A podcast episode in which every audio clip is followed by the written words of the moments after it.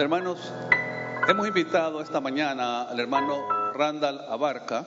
Él es pastor en Costa Rica. Él estuvo ayer también con el Congreso de Hombres y hoy va a estar con nosotros también ministrando. Pero también él es miembro del comité M33 para Latinoamérica. Así que le damos la bienvenida a hermano Randall, pastor. Bienvenido. Gracias hermanos. Gracias, que el Señor les bendiga. Bendito sea el Señor. Gracias a Dios por esta oportunidad. Gracias a Dios porque puedo dirigirme a mis hermanos del Salvador y porque puedo hacerlo en un entorno donde todos venimos a lo mismo, a reconocer su poder, su soberanía, su grandeza y a darle honra, gloria y alabanza, a darle lo mejor de nosotros por un tiempo donde vamos a estar cumpliendo el propósito para el cual fuimos llamados. Nosotros somos hechos para alabanza de su gloria. Amén. Quiero compartir un tema hoy con ustedes, pero antes quiero que sea el Espíritu Santo quien nos esté guiando. De tal manera que ustedes no escuchen hoy palabras de un tico, ¿verdad? sino que sea el Espíritu Santo de Dios hablando. Además, los ticos tenemos fama de que caemos mal en todo lado. Así que con más razón, no queremos que nos hablen desde, desde Costa Rica, queremos que nos hablen desde el cielo, que sea el Espíritu Santo de Dios trayendo su conocimiento, su sabiduría. Pidámosle al Señor que cuando salgamos de acá no seamos los mismos, que haya algo nuevo, que se cultive en nuestro corazón como en tierra fértil esa palabra. La Biblia dice que la fe viene por el oír y el oír la palabra de los ticos, ¿no ahora? La palabra de Dios. Eso es lo que queremos, que hoy se manifieste en este lugar la sabiduría de Dios, trayendo un conocimiento fresco que transforme nuestra vida. Padre amado, Señor misericordioso, gracias, oh Dios, por este privilegio precioso de estar con mis hermanos aquí en El Salvador. Gracias, oh Dios, por este hermoso país, Señor, por las cosas que has hecho, por las cosas que seguirás haciendo, Señor, para que tu reino se establezca en esta nación, oh Dios. Gracias Señor, porque hoy como un siervo tuyo puedo acompañar a mis hermanos a pelear esa buena batalla de la fe, Señor, a la cual tú nos has llamado. Espíritu Santo de Dios, exalta a Jesucristo. Y desde nuestro corazón te exaltamos, precioso Hijo de Dios. Tú estás en el trono, tú serás exaltado, tú serás glorificado. Este es tu lugar, Señor. Y nosotros, tus siervos, estamos a tus pies para rendirte gloria, honra y alabanza. Y darte lo mejor de nosotros, oh Dios, nuestra adoración, fruto de labios que exalta tu nombre, Señor. Gracias, mi Señor. Gracias. Amén y amén. Mis hermanos, yo les cuento como antecedente, soy ingeniero y mm, en sistemas, entonces trabajo en, cuestiones de tecnología. Iniciamos allá en Costa Rica hace 20 años eh, una empresa y el Señor nos ha dado la oportunidad de crecer y trabajar incluso en otras áreas. Y poco a poco, poco, a poco nos fue trayendo porque e, este hermanito que ustedes tienen al frente ha sido duro de corazón, ha sido difícil, pero el Señor sabe cuáles son las tuercas que hay que socar, ¿verdad? Para, para traernos al camino. Y Él lo hizo. Y Él me trajo, a veces con, de forma fuerte, eh, a veces tuvo tratos fuertes conmigo y a veces con lazos de amor, pero Él sabe cómo hacerlo. Él conquista nuestro corazón. Y para la gloria de Dios aquí estamos, para servirle con todo el amor de mi corazón delante de ustedes, mis hermanos, con el ánimo de exaltar al Rey de Reyes y al Señor de Señores. Resulta que el tema que el Señor ha puesto en nuestro corazón para compartir hoy se llama Redimiendo bien el tiempo. Y vamos a leer el libro de Eclesiastés. Entonces tome su Biblia ahí, abra el libro de Eclesiastés capítulo 3. Y vamos a recorrer ese camino juntos. Y como lo he dicho previamente, esto lo han hablado hombres muchísimo más sabios que yo. Así que estoy necesitado del Espíritu Santo de Dios para que sea Él quien nos guíe para hablar de una cosa tan maravillosa. Entonces, dice la palabra del Señor, todo tiene su tiempo. ¿Cuántos han leído ya esto? todo tiene su tiempo. Y todo lo que se quiere debajo del cielo tiene su hora. Tiempo de nacer, tiempo de morir, tiempo de plantar, tiempo de arrancar lo plantado, tiempo de matar, tiempo de curar, tiempo, tiempo, tiempo y tiempo. Tiempo que ha estado transcurriendo desde que me paré aquí al frente, tiempo que está transcurriendo desde que usted se sentó ahí, tiempo que está transcurriendo desde que usted nació, ese tiempo. Le digo siempre esto a mis hermanos, ese es el bien más democrático que existe, porque precisamente todos tenemos el mismo número de minutos y de horas cada día para administrarlo. No importa si es el rico, el pobre, el sabio, el mendigo, todos tenemos ese mismo espacio de tiempo en el cual estamos tomando decisiones que pueden tener una repercusión en la eternidad. Cuando nosotros nos damos cuenta que las cosas que estoy haciendo con ese tiempo tienen una repercusión en la eternidad, de repente cambia la perspectiva de lo que yo hago con ese tiempo. Los ingenieros en sistemas, yo soy ingeniero en sistemas, nos inventamos un mundo virtual. Y esto ha sido para la humanidad una de las cosas que más está robando su tiempo. Voy a hablar por un momento de las distracciones. Después vamos a reenfocar nuevamente el tema del tiempo.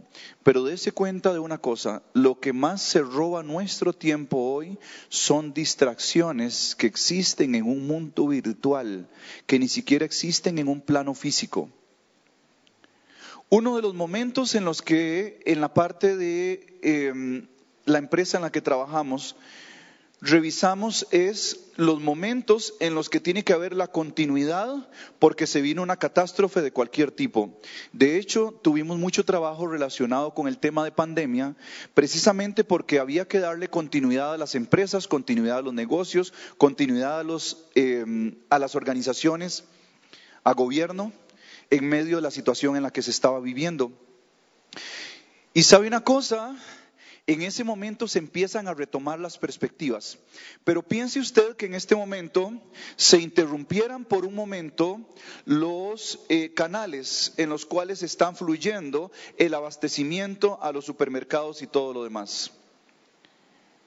Nosotros tuvimos en Costa Rica un terremoto en el año 90, 1990. Y por un momento del tiempo tuvimos que poner las barbas en remojo, como dice mi papá darnos cuenta de lo que es importante. Tenemos a nuestra familia, tenemos que alimentarla, tenemos que hacer una serie de cosas y de repente otras cosas que no eran tan trascendentales empiezan a bajar de prioridad en nuestra vida. Porque le hemos entregado lo más valioso que tenemos, que es nuestro tiempo, a cosas que no tienen tanto valor.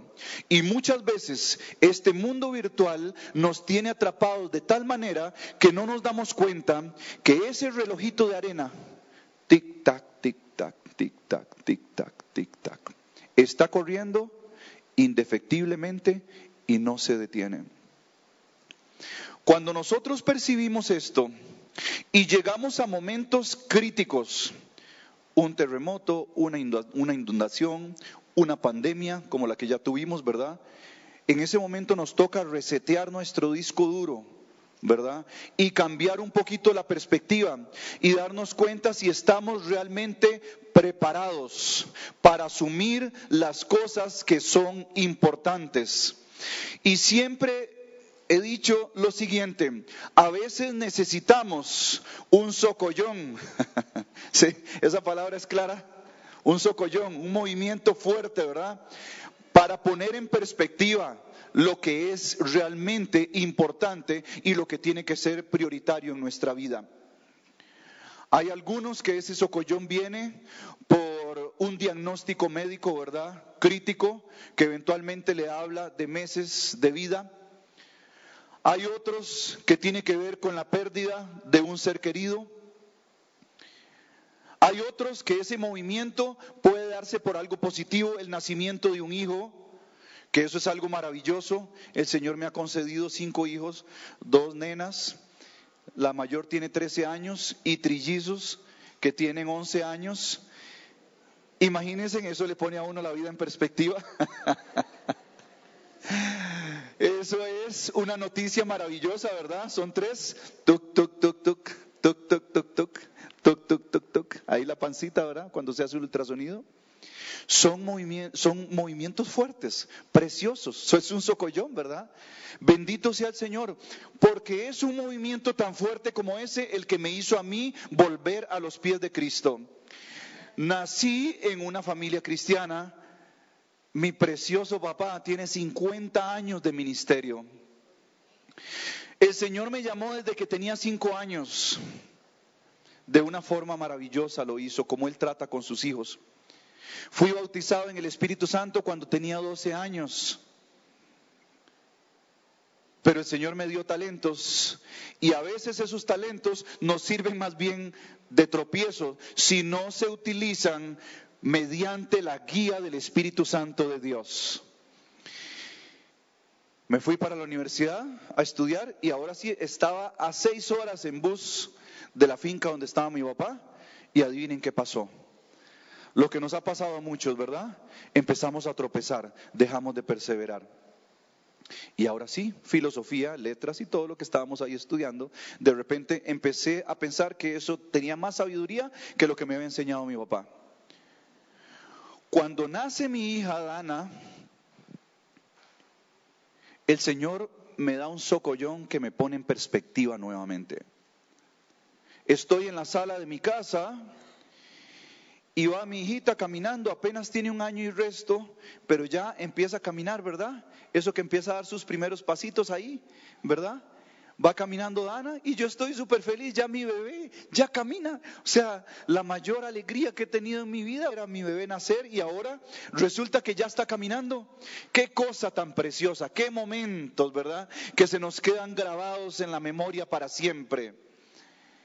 Pero llega el Señor y dice, por su soberbia, no estás poniendo en el corazón de Dana lo que, yo, lo que tu papá puso en tu corazón. Cuando yo escucho eso, el mundo se me detiene. El tic-tac siguió, pero el de, el de mi vida no. se me detiene el mundo por completo. No estás poniendo en el corazón de Dana lo que su papá puso en su corazón. ¿Dónde quedó toda aquella soberbia, aquel orgullo? Sí, los profesores de la U, todo lo que me enseñan y el Señor me dio oportunidad de ir a estudiar allá a Estados Unidos y traerme algunos conocimientos también. Y entonces venía y le enseñaba a los ingenieros allá en, en mi país y había suficientes razones en términos humanos para pensar que yo algo sabía. ¿Y saben qué es lo que he entendido hoy? Que todo eso lo estimo igual que lo estimaba el apóstol Pablo porque no importa en cuántos cartones o títulos esté su nombre, si su nombre no está escrito en el libro de la vida, de nada sirvió. Todo se perdió. Bendito sea Dios. Ese fue un movimiento tan fuerte en mi vida. De repente, ¿qué estoy haciendo si lo que más amo, mi bebé, no estoy poniendo lo único que era importante? Y lo mismo me pasa, apenas días después muere mi abuelo le decíamos papá. A mi papá le digo papi, le decimos papi todos sus hijos. Somos nueve hijos, tengo nueve hermanos más bien. Le decimos papi y al abuelo le decíamos papá. Un hombre tan trabajador, un hombre tan esforzado, tan querido. Y muere papá. Y está el féretro del abuelo. Yo estoy con eso en el corazón del tema que ha sucedido con Dana. Y ahora muere el abuelo y mi papá, fiel a su misión, fiel a lo que él recibió. Él llega y tiene lágrimas en los ojos, no está papá, papá está con el Señor, y él toma la Biblia y dice, voy a durar unos cuantos días, meses o años, no sé, Dios sabrá, sin abrazar a mi viejo. Pero sabe una cosa, yo sé dónde está él, yo sé lo que él está viviendo. Yo sé dónde está papá. Pero la pregunta, ¿ustedes van a llegar allá? Eso le decía a mis primos, a mis tíos. Él tomó la Biblia y esa noche de vela de mi abuelo fue una vigilia. Papi predicó dos veces esa noche. Y él únicamente quería predicarle a los que estaban ahí para que se reconciliaran con Dios, porque hemos entendido que Jesús, nuestro sumo sacerdote, tuvo una misión, reconciliar el mundo con Dios. Pero mi misión era reconciliar a Dana con Dios y no lo estaba haciendo. La misión de mi papá es reconciliar a su familia con Dios y ahí estaba con la Biblia en la mano y lo estaba haciendo.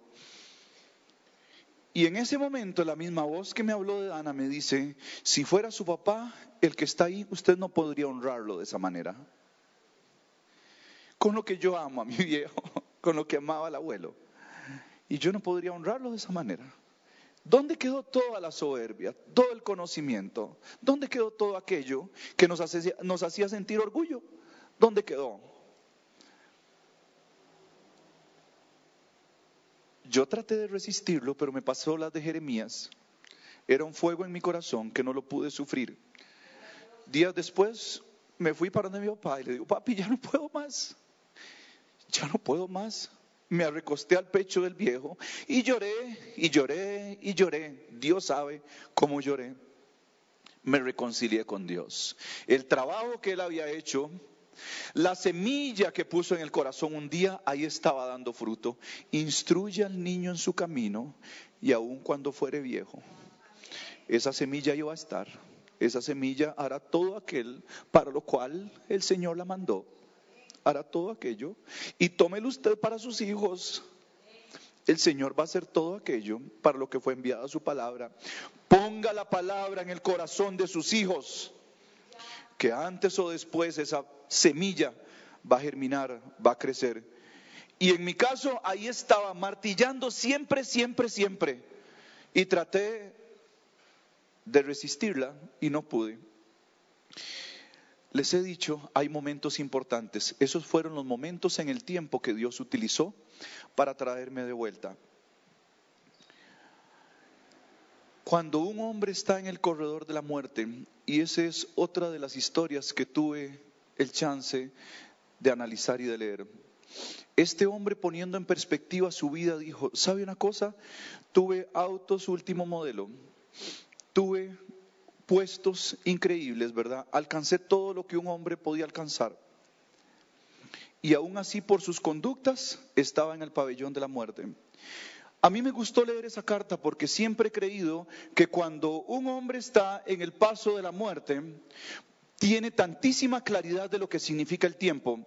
Si a este hombre le hubieran ofrecido 5 millones de dólares en ese momento, le quedaban 40 minutos de vida para que lo encaminaran al lugar donde iba a ser ejecutado. ¿Quiere 5 millones de dólares o quiere un día más de vida? ¿O quiere... ¿Qué quiere? Cuando están las cosas en perspectiva, nosotros nos damos cuenta del verdadero valor que tiene el tiempo.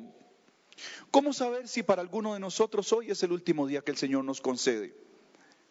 Y yo lo veo desde otra perspectiva, porque yo salgo de mi país, antes lo hacía mucho por temas de negocios y hablaba con mis chicos, ahora lo hago para servir al Señor, entonces me siento feliz decirles, Ahorita grababa un mensaje y se lo mandaba a mis bebés. Aquí estoy sirviéndole al Señor, estoy feliz por estar haciendo esto. Esto me llena más que cuando salía por negocios. Todavía salgo por negocios, pero eso no es tan importante. Mis hermanos, ese hombre en ese lugar, yo les aseguro que prefiere un momento más de vida. Y yo le digo a mis chicos, bebés, siempre van a ser mis bebés, tienen 11 años, son bebés. Papá se va a servirle al Señor, ahora vamos para El Salvador. Y puede ser que papá no regrese, Pero ustedes saben dónde está papá. Papá, por supuesto. Les he enseñado a mis hijos a negociar con el concepto de la muerte, para que ellos sepan que lo único que sucede es que se quiebra el cascaroncito y el pollito sale y abre los ojitos y al fin ve cómo eran las cosas. Nosotros estamos atrapados en un ámbito natural. Usted cree que ve, que entiende y que conoce. ¿Sabe una cosa? Cuando nuestros ojos espirituales se abran y conozcamos la realidad de ese mundo espiritual y de todo aquello que Dios ha creado, para los que le aman. Nos vamos a dar cuenta que esto que vivimos en la tierra son atisbos apenas. En nada se compara con la gloria venidera que nuestro Señor ha preparado para nosotros. Cuando Él dijo, voy pues a preparar morada para vosotros, mis hermanos, usted no tiene idea de las cosas tan maravillosas que usted tiene como coheredero que es con Cristo, porque tienes la esperanza bienaventurada. Eso significa el paso de la muerte. Ah, papá dichoso si está ya con Dios. Y sí, vamos a durar un tiempo sin verlo y eso nos va a dar tristeza. Pero dichoso Pipo, me dicen Pipo, cuando ya está el tema de mucho cariño, ¿verdad?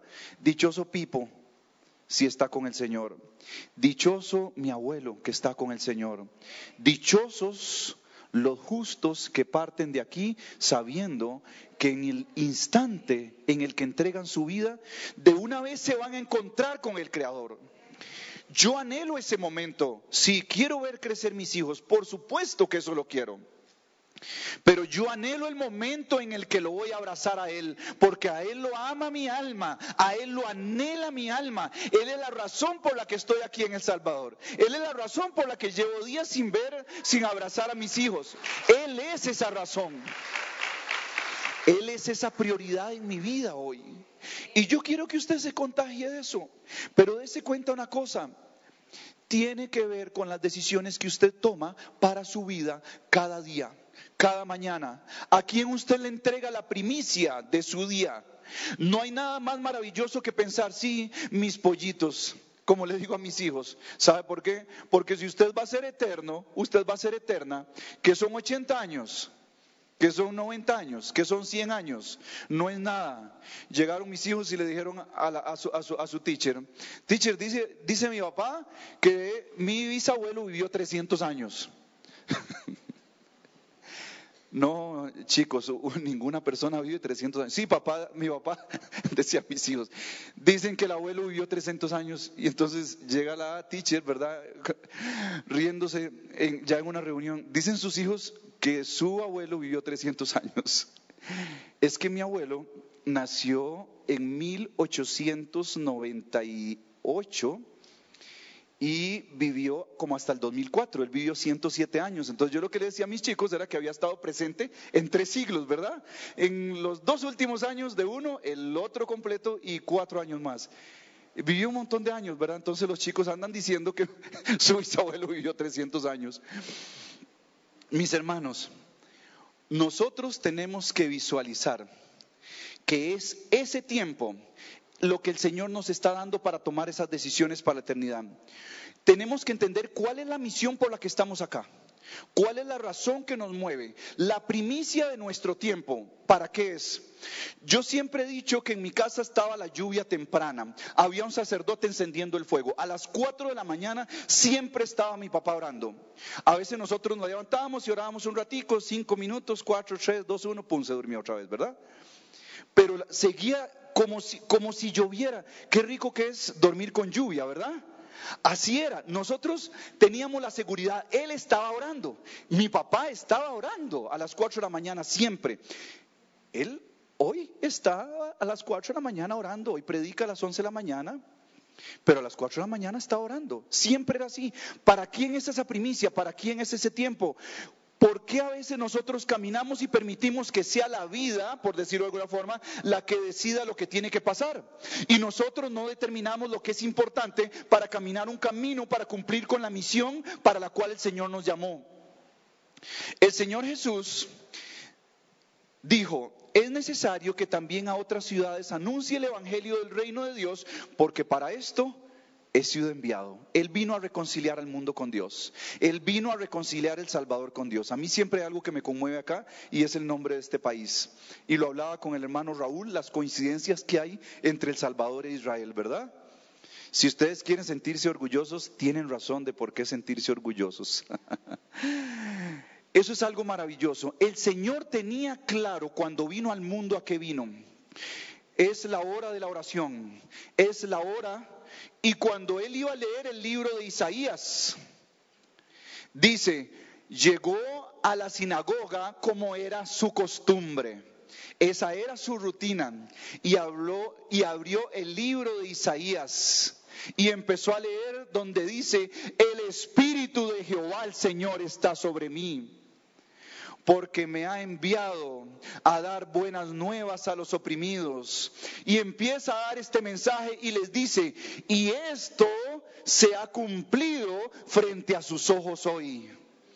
Qué momento tan precioso y tan maravilloso para la humanidad. Qué momento tan increíble para esta humanidad. Él hacía con diligencia aquello para lo cual el Padre lo envió y no su voluntad.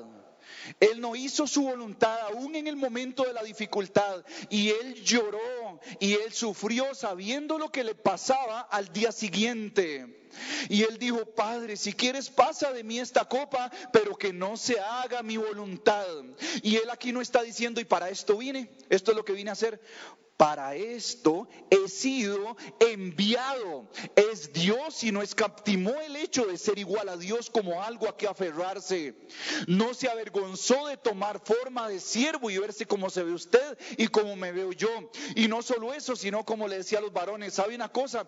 Y él conservó esa imagen de hombre, porque dice Juan cuando lo ve en el Apocalipsis, que uno semejante a hijo de hombre, no se avergonzó de verse como nosotros, aún después de haber resucitado. Claro, ahí está en el esplendor de su gloria. A ese es al que ama mi alma, a ese es al que glorificamos aquí, a ese es el que le damos toda la honra y toda la gloria en Costa Rica, en El Salvador, en el mundo, en el cielo, en la tierra y debajo de la tierra. Él es el que se la merece.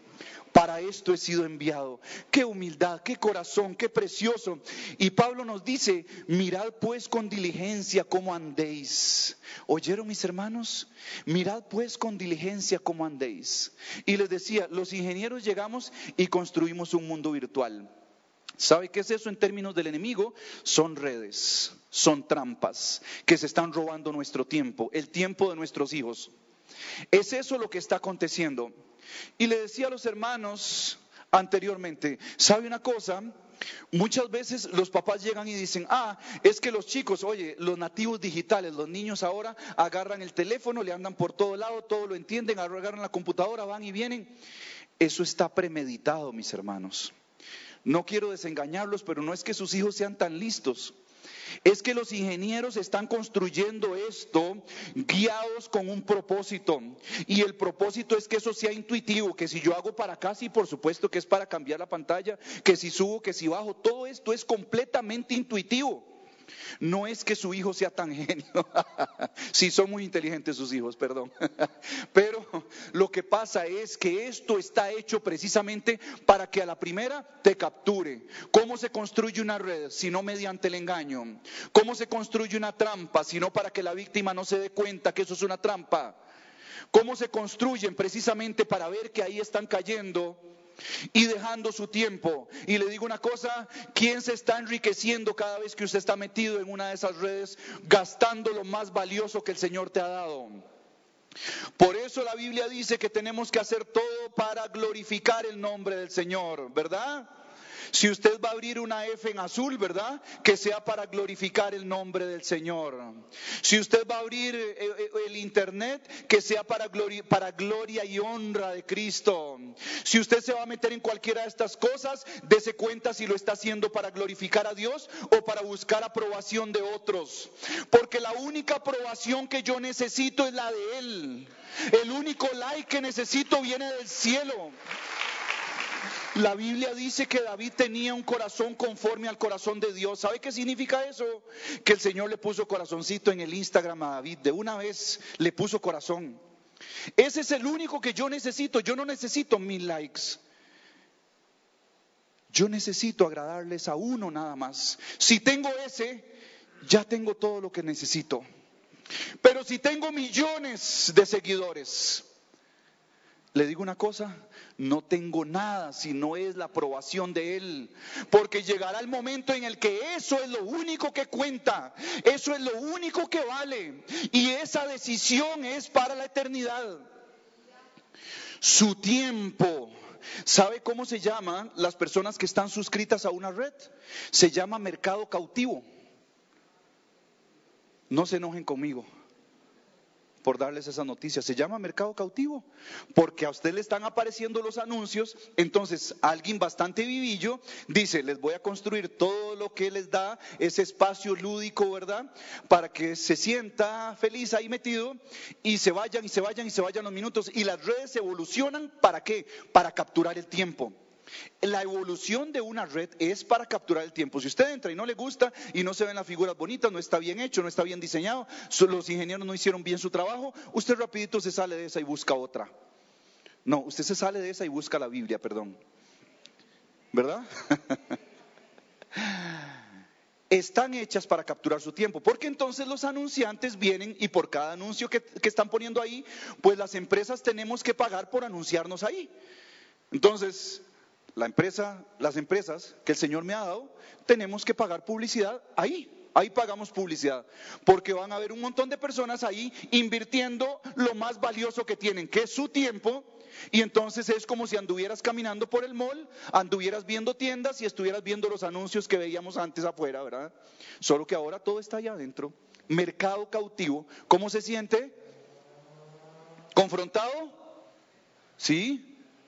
Eso es lo que necesitamos, que haya un movimiento que nos haga cambiar de pensamiento y entender cuál es la prioridad en nuestra vida, cuál tiene que ser la prioridad de nuestra vida, porque el Señor dice, aprovechando bien el tiempo, aprovechando bien el tiempo, de tal manera que andemos sabiamente, y esa es la palabra que dice, con diligencia, la palabra diligencia, porque un día este tiempo ya no lo tenemos y desde que empezamos a hablar aquí se está yendo el tiempo.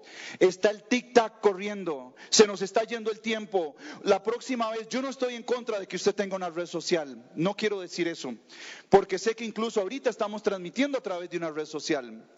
Lo que quiero es que nos veamos como personas diligentes, como un siervo diligente, que usted desde que agarra su teléfono, desde que agarra su computadora, sabe que lo que va a hacer ahí va a ser para la gloria y la honra de mi Señor y esa es mi prioridad, porque tengo que andar sabiamente, diligentemente, aprovechando bien el tiempo, la sabiduría aplicada a la forma como camino, cómo me conduzco, cómo invierto mi tiempo. Tengo que definir esa prioridad en mi vida.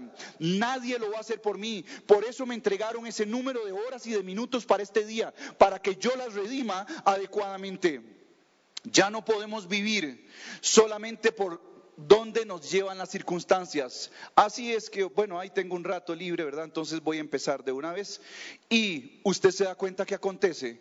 Los hijos están en la casa metidos en el teléfono, ¿cierto? Las familias ya no se unen ni siquiera para comer, menos a veces para un devocional, menos para elegir un altar. Como decía el pastor ayer, altares caídos. Y el tiempo, y el tiempo de Dios, el tiempo, tiempo para esto, tiempo para esto, tiempo para esto, tiempo para crecer, para nacer, tiempo para lanzar piedras, tiempo para recoger. Y el tiempo de Dios, ¿dónde está ese tiempo? Esa debe ser nuestra prioridad en nuestra vida. Todo lo que hagáis, sea de palabra o de hecho, de palabra o de hecho, aún los comentarios que usted pone ahí, hacedlo todo en el nombre del Señor Jesús, dando gracias a Dios Padre por medio de Él. Defina esa prioridad en su vida y convierta eso en su rutina. ¿Y por qué digo rutina? La rutina es algo positivo, siempre y cuando en esa rutina lo que usted esté haciendo era lo mismo que Jesús en su rutina estaba haciendo con ese tiempo. Él estaba redimiendo bien su tiempo, sabiendo que su hora había llegado. Cuando Jesús dice eso, que su hora ha llegado, A mí esto me conmueve. Imagínense en términos humanos. Él pudo sobrepasar esa hora porque estaba lleno del Espíritu Santo de Dios. Y no solamente por el hecho de que Él era Dios, porque Él nunca se valió de ser igual a Dios, ni se aferró a eso para soportar las tentaciones. Dice la Biblia, Lucas escribe lo siguiente, Jesús lleno del Espíritu Santo de Dios fue llevado al desierto y era tentado por Satanás. Usted, mi hermano y mi hermana, lleno del Espíritu Santo de Dios, es llevado al campo de la tentación y de ahí sale victorioso. Amén. Y esa tentación puede estar acá o en cualquier otra distracción que el enemigo esté poniendo afuera para usted. Pero al campo de la tentación, antes o después, vamos a pasar por ahí. El Señor no tienta a nadie, no es Él el que nos va a tentar, el enemigo es el que tienta. Pero cuando usted enfrente la tentación, si está lleno del Espíritu Santo de Dios, el resultado va a ser el mismo que tuvo Jesús. ¿Y sabe qué hizo el enemigo? Le dejó. No, con usted no se pudo ya. Resistid al diablo y éste huirá de vosotros. Eso dice el Señor. Entendamos eso, esa rutina que glorifica el nombre del Señor, esa es la rutina que debemos llevar en nuestra vida. La Biblia nos enseña lo siguiente, dice el salmista, y llegue a ti mi clamor no escondas de mí tu rostro el día de mi angustia. Inclina mi tu oído, apresúrate a responderme el día que te invocare, porque mis días se han consumido. Este hombre está diciendo, el tiempo ya se fue. Dice el salmista, ¿Qué es el hombre para que de él te acuerdes o el Hijo del hombre para que lo estimes? El hombre es semejante a la vanidad. Sus días son como la sombra ¿Qué pasa. Y el Señor hoy nos llama a decir lo siguiente. Sí, soy ingeniero y he estado metido en muchas de esas cosas ahí. Las conozco bastante bien, sé cómo funcionan, sé cómo se construyen. Estuve en la evolución completa de este proceso. He enseñado cómo se construyen redes y una serie de cosas que no me interesa entrar en ese detalle, porque lo que vayamos a decir aquí es para glorificar a Cristo nada más. Pero hoy tengo que decir que esos son trampas, mis hermanos. Y tengo que decirlo como lo dijo el profeta cuando le dijeron, hijo de hombre, clama voz en cuello. Y él dijo, ¿qué tengo que decir? Que toda carne es como la hierba. Llegue usted y le dice a su hijo, hijo, somos como la hierba. Y lo dijo el apóstol Pedro, todo hombre es como la hierba. ¿Y la gloria del hombre? Como la flor de la hierba, la hierba se seca, la flor se cae y la palabra de Jehová, eso permanece para siempre. Que su rutina, la prioridad sea glorificar a Cristo. Aléjese de esas distracciones, ya no le hablo más, usted las conoce, porque las armas que son forjadas contra nosotros, ¿sabe qué significa eso? En el fuego del infierno se están gestionando esas artimañas del enemigo, porque saben cuál es su debilidad y la mía. En el ámbito espiritual, al hombre y a la mujer que persevera en Cristo se les ve como auténticos héroes. ¿Sabe por qué? Porque estás peleando con un enemigo al que no estás viendo. Y ese enemigo conoce todas tus debilidades. Por eso cuando un hombre o una mujer cree que puede resistir al diablo en sus fuerzas, le pasa lo que le pasó a Adán y el resto de la historia usted la conoce. Pero cuando un hombre, una mujer resisten en el poder del Espíritu Santo de Dios, le pasa lo que le pasó a Jesús cuando fue tentado. Estaba Jesús lleno del Espíritu Santo y al final el que sale derrotado es otro. Y a eso nos llama el Señor. De esas distracciones. Y la cuarta cosa que es importante que aprendamos hoy es, después de que usted seteó configuró. ya utilicé un término informático. Después de que usted definió claramente esas prioridades, honrar a Cristo, después de eso, haga de esto su rutina. Después, aléjese de esas distracciones que no interrumpan esa rutina. Yo siempre lo digo, viva un día que agrade a Dios. Cada momento de su día diga, esto agrada a Dios, esto agrada a Dios. Tenga esa frase a mano, esto agrada a Dios. Esto glorifica a Cristo. El Espíritu Santo presente en nosotros glorifica a Cristo. No fuimos hechos para estar solitos. Esto es un templo. Aquí está mi alma, pero también tiene que estar el Espíritu Santo. Yo no puedo estar aquí solito porque como decimos, terminamos haciendo lo que nos da la gana, ¿verdad? Aquí adentro tengo que estar con el Espíritu Santo. Él es templo, esto es templo para que Él esté conmigo, dándome la guía, enseñándome, dándole, dándome la fortaleza, trayendo todas aquellas cosas que Cristo quería que nosotros supiéramos. Persevere. Dice Hechos 2.42, perseveraban en cuatro cosas. La doctrina de los apóstoles, la comunión unos con otros eh, y la que más le gustaron mi hijo, en el partimiento del pan y en las oraciones. Bendito sea el Señor. Perseveraban en estas cuatro cosas. Lléveselas, por favor. Y un tesoro para mí. Siempre digo esto. Esto es un tesoro. Colosenses capítulo 1. Vea el tesoro que hay ahí, por favor. No deje que esto se le escape. Del verso 9 al 11. Por lo cual nosotros, desde el día que lo oímos, porque yo le estoy diciendo persevere, tenga una rutina que agrade a Dios, pero llegue usted y hágase el test y califique cómo fue su día, a ver si al día de hoy el Señor me le pone like. Porque si el Señor me le pone like al día de hoy, nada más lo sigo repitiendo el resto de mi vida. Tengo que repetir eso que sé que le agrada a Él. ¿Qué le agrada a Él? Dice, no nos cesamos de orar por vosotros y pedir que seáis llenos del conocimiento de su voluntad, en toda sabiduría e inteligencia espiritual. ¿Para qué necesito el conocimiento de su voluntad? ¿Para qué necesito saber cuál es la voluntad de Dios y para qué necesito inteligencia y sabiduría espiritual? Para andar como es digno del Señor. ¿Esto que voy a hacer es digno del Señor? ¿Esto que voy a hacer le agrada? Agradándole en todo. ¿Esto que voy a hacer lleva fruto? Llevando fruto en toda buena obra. Y creciendo en el conocimiento de Dios, esto me hace crecer, esto que voy a hacer, me va a hacer crecer en el conocimiento de Dios.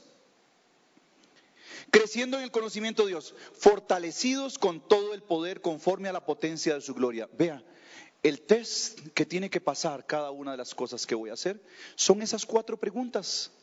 Hágale esas cuatro preguntas a las cosas que usted va a hacer y dése cuenta si eso que va a hacer realmente va a recibir el like que nos interesa. Y a partir de ahí, dése cuenta de una cosa, la perseverancia no se consigue en mis propias fuerzas. No, no, Señor. Randita Esteban ha fracasado muchas veces, ha tropezado muchas veces. Y en su propia fuerza y en su propio conocimiento seguirá fracasando. De la misma forma que lo hizo Adán y todos los hombres que vinimos después.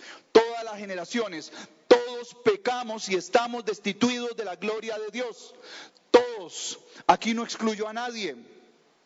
El ladrón no vino sino a hurtar su tiempo a hurtar, a matar y a destruir. Pero yo he venido para que tengan vida, tiempo. La vida se mide en tiempo y lo tengan en abundancia, en calidad de vida, lleno de paz, lleno de bendición. Él dijo, mi pasos dejo, mi pasos doy. Y lo que nos quitan a nosotros las distracciones es la paz, porque te genera preocupación y ansiedad el estar desperdiciando tu tiempo, el estar el enemigo manipulando tu tiempo y tu mente mediante esas distracciones. Estar metido en esas trampas, esto te genera ansiedad. Y por eso es que el estrés es la enfermedad de nuestro siglo porque no tenemos claramente definidas nuestras prioridades y nuestro tiempo se está dividiendo nuestra mente entre las diferentes cosas y la división de la mente, afirman los psicólogos, que tiene que ver precisamente con las distracciones y eso nos produce ansiedades y preocupación. No me interesa lo que dicen los psicólogos, yo sé que Él me dejó paz y que Él pagó por eso en la cruz. Dice que el castigo de nuestra paz fue sobre Él. El castigo que se tenía que sufrir para que yo tuviera paz ya fue sobre él. Esto es hermoso. Y si yo entiendo lo que significa el verso 11, fortalecidos con todo el poder conforme a la potencia de su gloria, para toda paciencia y longanimidad, significa que para esa perseverancia, longanimidad es perseverancia, largura de ánimo, y toda la potencia de su gloria es el Espíritu Santo de Dios que está en nosotros y con nosotros, presente, diciéndonos cuál es la voluntad de Dios en la toma de nuestras decisiones. Y la perseverancia, ¿por qué? Porque solo el que persevere hasta el fin, este será salvo. Solo el que sepa repetir lo que a Dios le agrada un día y otro, este será salvo. Solo el que tenga una costumbre de hacer lo que a Dios le agrada, este será salvo. Y me conmueve porque esto es una alerta grandísima, lo que dice Apocalipsis capítulo 21, verso 8. Pero los cobardes e incrédulos. Usted sabe que yo llego a leer este versículo y sí ahí dice abominables, homicidas, fornicarios, hechiceros, y sigue diciendo, pero yo no necesito más que leer estas dos palabras para darme cuenta lo frágil que podría ser si no dependo del Espíritu Santo de Dios para la perseverancia. Porque ¿cuál es el que es cobarde? Sino el que no tiene la valentía de perseverar. Y esa valentía no proviene de usted ni de mí. Es en el poder del Espíritu Santo de Dios. No es con espada, no es con ejército, no es con título, no es con conocimiento, no es con la capacidad suya. Es en el poder del Espíritu Santo de Dios donde se conquistan estas batallas. Y por eso no caigamos, por favor, amados hermanitos salvadoreños, no, no, caigamos en esa categoría de la cobardía que nos haga caminar para atrás y perdernos, o peor aún en la de los incrédulos, renovados en el espíritu de vuestro entendimiento. ¿Cómo se renueva el espíritu de mi entendimiento si no es por medio de la palabra de Dios? Y algo muy importante ahí, el incrédulo es el que pierde su fe. El que ya no cree más, aún habiendo conocido, camina para atrás. Y usted ha conocido. Por lo tanto, esa segunda categoría, la única forma de no caer es que aumente nuestra fe. Y la fe no va a venir porque un predicador hable bonito o hable feo. La fe no va a venir porque Dios hizo el milagro en mí o no lo hizo. La, fe no viene porque el otro hermano nos contó un testimonio muy bonito. La fe viene por el oír la palabra de Dios. Lo único que persevera, lo único que está siempre, lo único que es eterno, lo único que no cae a tierra, aquello que Él la envió a hacer, eso a hacer en su mente y en su corazón la palabra de Dios. El cielo y la tierra pasan. Se escribió la historia del Génesis y el Apocalipsis, un tratado entre la humanidad y Dios, el propósito de Dios revelado en 66 libros. Pero una vez que se cierre el libro, ya no habrá más. Una vez que usted entregue su vida, ya no habrá más. El que persevere hasta el fin, este será salvo. Y lo bonito de esto es que si usted persevera, ya nos vemos. Allá nos vemos. Dios sabrá si los vuelvo a ver, pero si no, allá nos vemos. Persevere. Y yo le digo a mis chicos, chicos, yo voy porque voy. Yo doy mi vida por llegar allá. Esta vida no me interesa. Yo tengo que llegar allá. Pero díganme por favor, chicos, que si papá no los ve más, si no ven más a papá, ustedes van a llegar allá. Dana, ¿vas a llegar allá? Sí, papá, voy a llegar allá. Catalina, ¿vas a llegar allá? Sí, voy a llegar. Aarón, Aarón, allá nos vemos, ¿verdad? Si no nos vemos, sí, papá, allá nos vemos. Esteban, Esteban, allá nos vemos, Esteban. Sí, papá, allá nos vemos. ¿Y David? Sí, papá. No, pero regrese, papá. No, no, yo de que quiero, yo quiero. Dios sabrá si regreso. Pero si no, allá nos vemos. Y quiero que piensen con alegría dónde está papá si no nos vemos. Mis hermanos, yo espero que el Señor me dé muchas oportunidades más de predicar. Y yo le pido a Él tiempo para predicar. Y tengo a la par a un hombre, mi papá, que él dice, yo a Dios solamente le pido que el día que vaya a morir todavía me dé la oportunidad de predicarle a alguien más. Eso es todo lo que cuenta para él. Mis hermanos, el tiempo ha corrido y ha sido un privilegio conocerlos. Redima bien su tiempo, persevere, persevere y allá nos vemos. Que el Señor me les bendiga. Cierre sus ojitos. Pídale al Señor que reformatee su cabecita, que cambie el formato de su mente y de sus pensamientos, para que usted haga lo que glorifica a Dios, para que usted anhele lo que Dios anhela y usted aborrezca lo que Dios aborrece. Pídale tener la mente de Cristo. Pablo dice que tenemos la mente de Cristo. Pídale al Señor eso. Cambia mi mente. Pídale perdón por el tiempo que no ha sabido redimir. Yo he tenido que pedir perdón muchas veces por el tiempo que no he sabido aprovechar. Señor, enséñame, por favor, enséñame, oh Dios, a contar mis días de manera que traiga al corazón sabiduría. Tú eres santo, precioso Hijo de Dios. Tú eres mi Dios, mi Señor, mi amor. Te amo con todo mi corazón, Señor. Deseo que sea la inspiración para la vida de cada uno de mis hermanos que están en este lugar. Te amo, Señor. Tu nombre ha sido glorificado, Señor, con estas palabras. Tú has sido exaltado y solo tú, Señor. Yo quiero que mi nombre solo esté escrito en el libro de la vida, no lo quiero en ningún otro lado. Quiero que un día me llames por nombre, Señor que un, día, Señor, pronuncies mi nombre cuando pases lista, Señor. Brincaré de júbilo y de alegría. Correré y te abrazaré. Te anhela mi alma, Señor. Maestro, trae al corazón de mis hermanos la sabiduría para redimir su tiempo y para servir como atalaya, Señor, que alertan a quienes los rodean de la necesidad de redimir su tiempo. Eres santo, precioso, maravilloso. Perdónanos, por favor, cuando no hemos redimido bien el tiempo. Si usted aún no ha recibido al Señor en su corazón, este es el momento, este podría ser el momento más importante de su vida.